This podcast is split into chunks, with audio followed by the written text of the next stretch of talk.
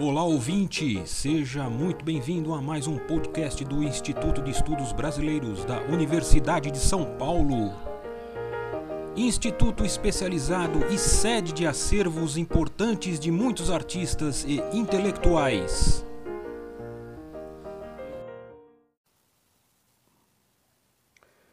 Olá pessoal, quais foram as contribuições de Milton Santos para a renovação da geografia?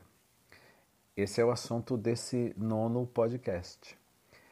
E esse já vem sendo o tema dos anteriores. É, como vocês podem notar, estamos tratando disso quase a conta-gotas, retornando a certos aspectos quando necessário, procurando cobrir a complexidade contextual que envolve a interpretação do pensamento de um intelectual, o que, que traz de novo.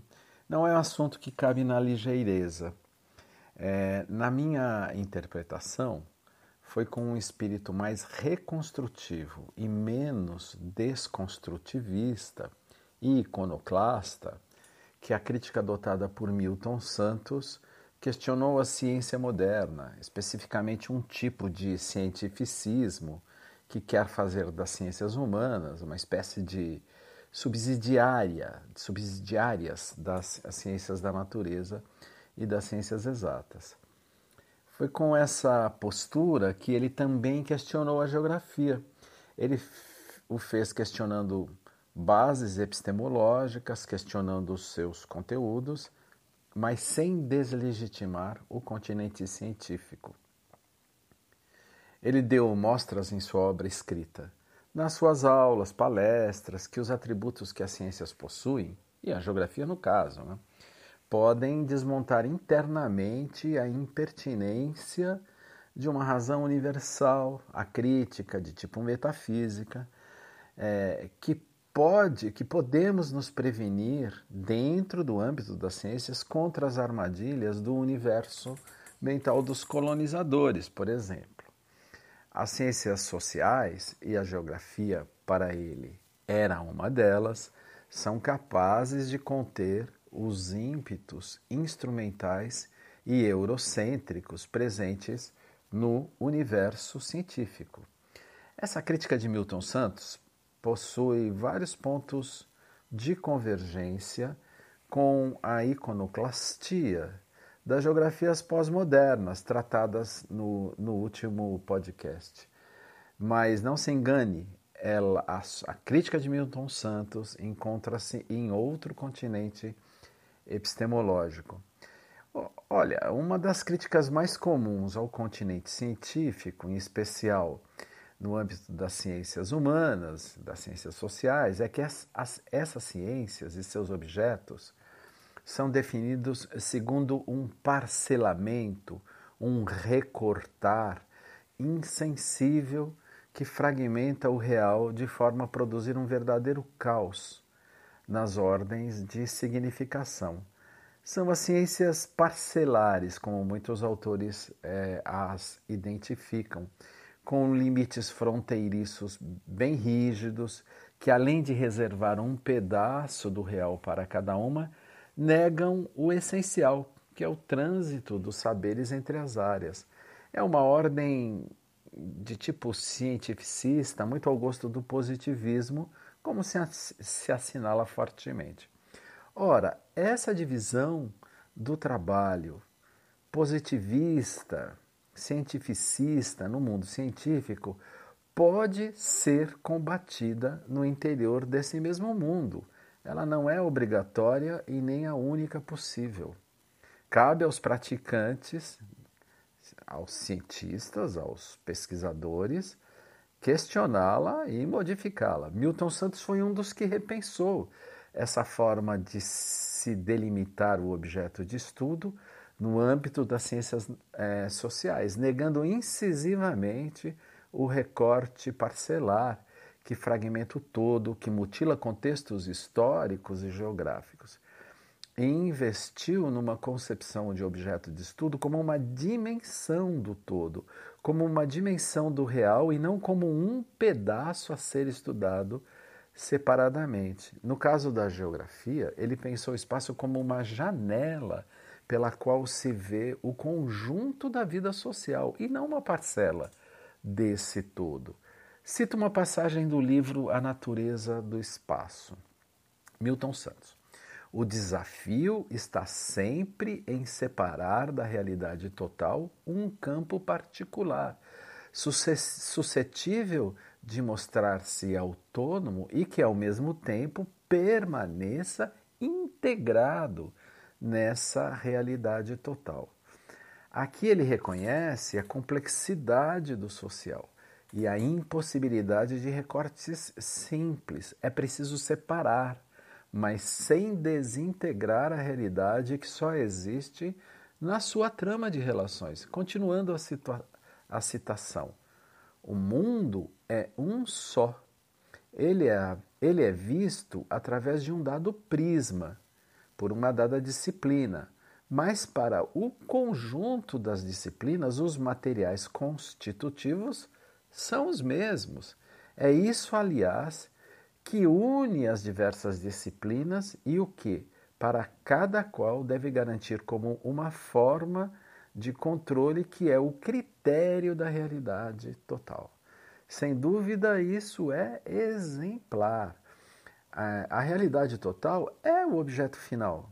É, é isso que ele está defendendo.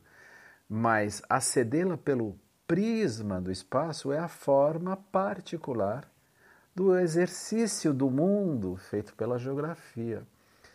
É, é, ele entende que as disciplinas são ponto de vista, são pontos de vista cujos objetos não se manifestam isoladamente, mas em meio à complexidade da totalidade. Isso permite também ver como o espaço está presente nas outras dimensões, nas outras dimensão, dimensões do social. Na economia, na política, na cultura, no tempo, na natureza socializada, etc. Todas essas dimensões da realidade também são interpenetradas pela dimensão espacial. Mas o que é propriamente o espaço segundo Milton Santos? É, já vimos que para ele o objetivo é ver o mundo pelo prisma do espaço. E eis, para nós, o que é a melhor maneira de enunciar um dos grandes empreendimentos intelectuais de Milton Santos: ver o mundo pelo prisma do espaço. Esse sempre foi o centro de suas elaborações. E ele anunciou isso de maneiras diversas. Por exemplo, dizendo numa fase do seu pensamento que o espaço é uma instância do social. Esse termo e essa ideia é, aparece e é desenvolvido num artigo muito conhecido, publicado em 1977, na revista da AGB, Associação dos Geógrafos Brasileiros é, na seção é, São Paulo, número 54. O artigo denominava-se Sociedade e Espaço. A formação social como teoria e como método. Aparece também essa, essa abordagem do espaço como uma dimensão do social é, quando ele redefine o objeto de estudo da geografia. Mais recentemente, no livro a Natureza do Espaço, que é de 1996, dizendo o espaço é um sistema de objetos indissociavelmente ligado a um sistema de ações, é uma realidade híbrida. É, talvez parte da grande audiência que Milton Santos teve, não só no mundo acadêmico da geografia, mas nas outras áreas e na vida social em geral, deva-se a esse olhar, ao olhar dele, ao olhar dele sobre a vida social a partir do espaço. Esse olhar ganha terreno no momento em que há uma nova sensibilidade geral para a questão espacial nas sociedades contemporâneas. É, é bom que se diga finalmente né, e tardiamente. Essa sensibilidade nova para a questão espacial vem das áreas mais inesperadas, como, por exemplo, é, uma notável afirmação do grande crítico de arte inglês John Berger.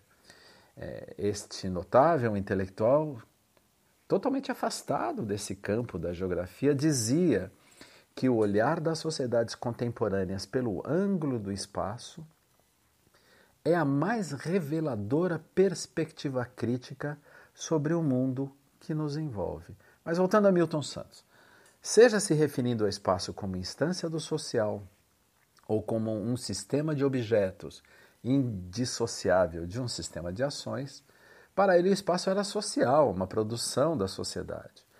Dizer que o espaço é uma construção social já é um rompimento com a geografia praticada anteriormente, que não levou a sério o espaço como produção social. Porém, e queríamos chamar bastante atenção sobre isso, esse posicionamento de que o espaço é uma produção social não é um ponto de chegada, como foi para muitos. É, na verdade, um ponto de partida e é a partir disso que o processo de reflexão teórico se inicia e que se pode vislumbrar caminhos epistemológicos para se produzir uma geografia nova.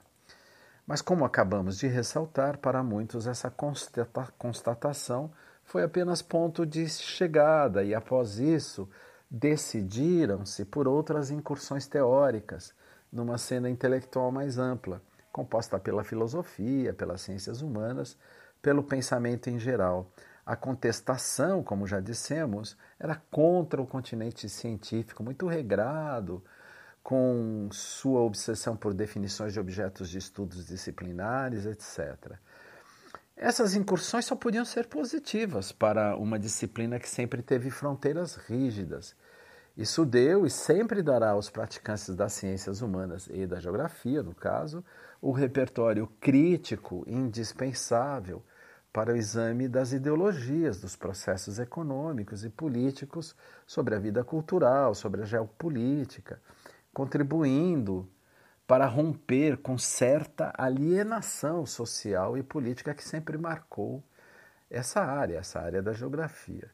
Só que essa busca de maior trânsito não foi apenas desses mais céticos com o potencial do continente científico. Vejam bem, aquisições externas sempre formaram repertório para Milton Santos. Aliás, não são aquisições externas, pois para ele a geografia tinha uma especificidade que a mantinha conectada com o conjunto dos saberes das ciências sociais e da filosofia. Logo, esse contexto maior não é algo externo, é algo que pertence, não é? E esse trânsito constante, ele o fez em benefício da construção da especificidade epistemológica da geografia, e não porque ele desacreditava do potencial crítico a ser explorado a partir do prisma do espaço e foi estudar em outras paragens. Então, continuando, Dizer que o espaço é social, porque é produzido pelas sociedades, é questão de enorme complexidade e consequências, e não basta apenas chegar nisso e ficar reiterando isso, pois mais interessante que mostrar como o espaço é produzido é demonstrar o que ele produz, pois, como social, ele opera em sua dinâmica, pertence à sociedade, ao meio social, e não é uma externalidade.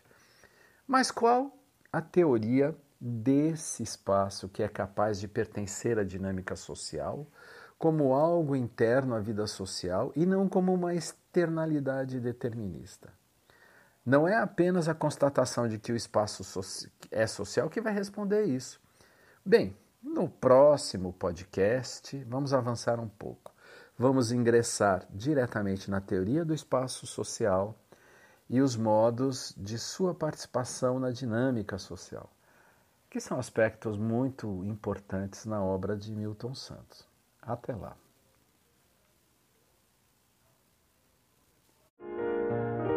Este podcast do Instituto de Estudos Brasileiros chega ao final. Esperamos que tenham gostado e em breve retornaremos com um novo assunto para você.